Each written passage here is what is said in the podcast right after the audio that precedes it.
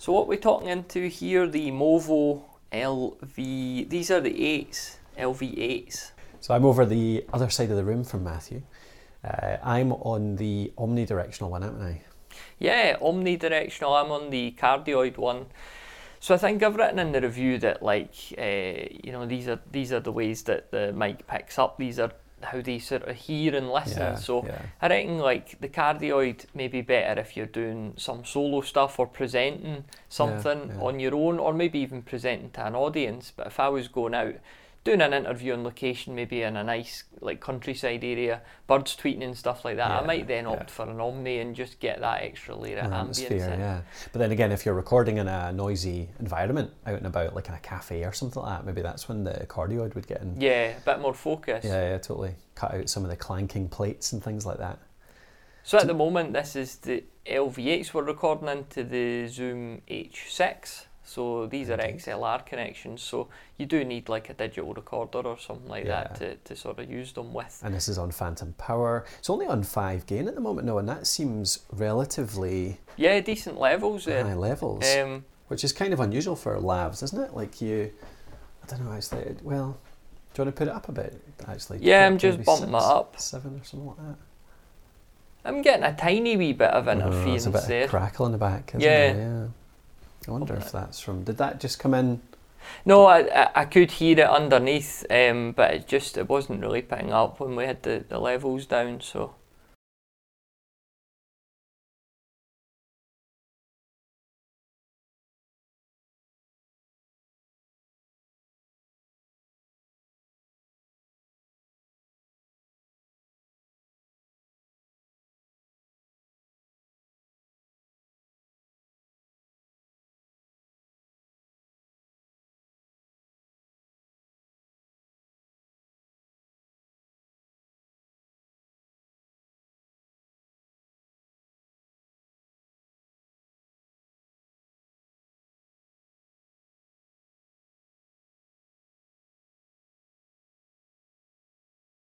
Right, so I am talking through the. Am I on the cardioid now? We're on the Movo LV4s, yeah. So I've got the cardioid, you have the Omni. I've got the omnidirectional here. Yeah. Uh, Matthew's got his about sort of centre chest, uh, so it's maybe a wee bit quieter. I've got mine a wee bit higher up. Where do you normally put your lav mics, Matthew? Well, isn't that the question? In the box, usually. no, I um, just pin it on my jersey, like Yeah.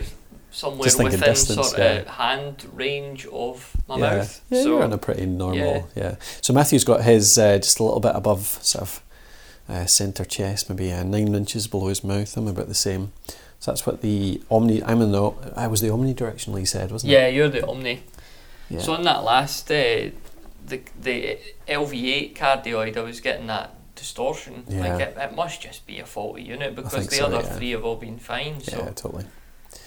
So we'll have to get that replaced. But the quality, what do you think? Do you think there's any difference in quality? Probably have to listen to it in production rather than headphones. But they sound pretty similar, don't they, at the moment? yeah, what's the price difference? 15, 20 Uh, quid? 20 quid or so, yeah. Not not a huge price difference. I did notice as well, like looking around on Amazon, like we've got the box here, so the two mics that we're using at the moment, the, they came in a set. Yeah. So we got the it's the LV4 lavalier microphone kit. So that's the the Omni and the cardioid. Oh, Oh, there's some nice crackle coming in. Yeah. I don't know what's happening there. It sounds like a it sounds like a firework. I think my cable was maybe touching something. Really? Oh, Ugh.